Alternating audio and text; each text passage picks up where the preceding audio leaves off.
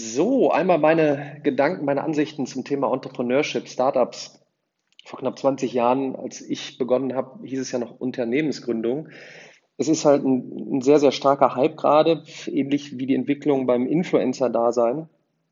Hat man jetzt in der, im, im Profil gerne äh, stehen Founder oder Co-Founder. Gründen kann man relativ schnell.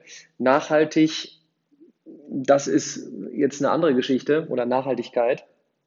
Hm, ich glaube, es geht vielmehr darum, die Fähigkeiten zu erlernen, was gerade passiert, um so handeln zu können, auch wenn man in einem Unternehmen oder in einem Startup ähm, angestellt ist, mitwirkt, dass man die Prozesse versteht, was heißt es, ähm, kollaborativ in der Cloud zusammenzuarbeiten, neue Formate in der, ähm, in der Offline-Phase, also Meetings in der Zwei-Pizza-Strategie zum Beispiel von von Amazon, keine langen, äh, überflüssigen Meetings mehr mit, mit langen PowerPoint-Präsentationen, agil zusammenkommen, ähm, so denken zu lernen, ähm, wie die Startups oder die Startup-Welt es, es vorgegeben hat, in kurzen Zeitabständen sich Probleme äh, zu packen, Lösungen zu finden, zu testen, Mechanismen zu nutzen, die es vor zehn Jahren nicht gab, innerhalb von zehn Jahren ähm, ist halt jetzt sehr, sehr viel passiert, vor allem in den letzten drei Jahren mit dem,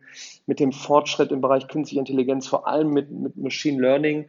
Ähm, es wird jetzt noch nicht alles äh, ersetzt, viele Prozesse werden aber optimiert.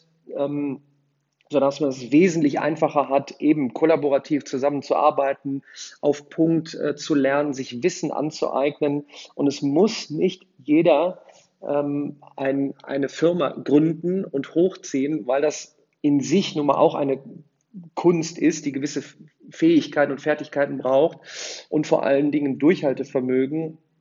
Und wir rennen ja jetzt seit zehn Jahren am Aktienmarkt auch fast nach oben.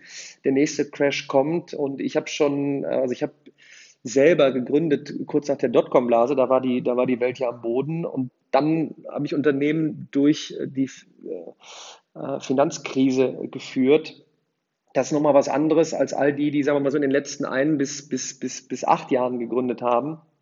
Und viele im Moment sammeln natürlich viele Gelder ein.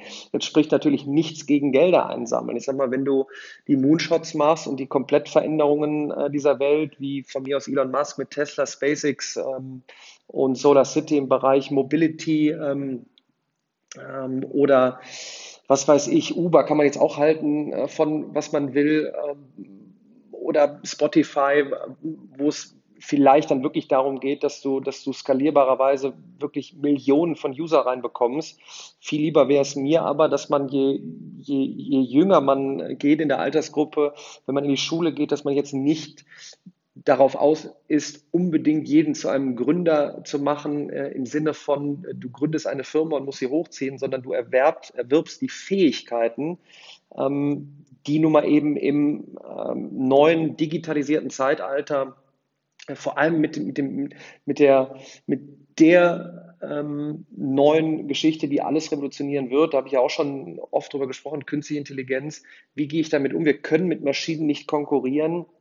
Ähm, aber wir haben eben nur mal gewisse Fähigkeiten, Dinge zu hinterfragen, auszudiskutieren, ähm, sich Dinge vorzustellen ähm, und in, wie gesagt nochmal in kurzer Zeit ähm, agil zusammenzukommen in der Cloud oder vor Ort und damit ähm, ja neue Dinge äh, voranzubringen.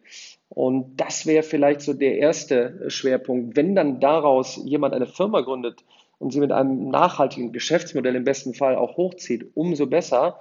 Ähm, aber in der breiten Masse wird es eher so sein, dass man in einem Unternehmen landet, ähm, hoffentlich ein modernes Unternehmen, das sich, das sich organisch so entwickelt und wie ein Startup in einzelnen Units äh, agiert. Oder man landet auch in einem Startup und hat dann eben die Fähigkeiten, ähm, dort mitzuwirken und das Unternehmen äh, voranzubringen. Und ich glaube, das wäre jetzt so erstmal ein nächster großer Schritt, wie gesagt, dass man den Fokus darauf setzt, die Fähigkeiten äh, zu erwerben. Und ähm, das in der breiten Masse, das freut mich immer, damit dabei zu sein und bei entsprechenden Events und dann auch meine Erfahrungen äh, weiterzugeben. Und da draußen schaut immer auf Leute, die schon sehr, sehr lange dabei sind, vor allem auch schon ein, zwei Krisen mal mitgemacht haben und Unternehmen dort durchgeführt haben.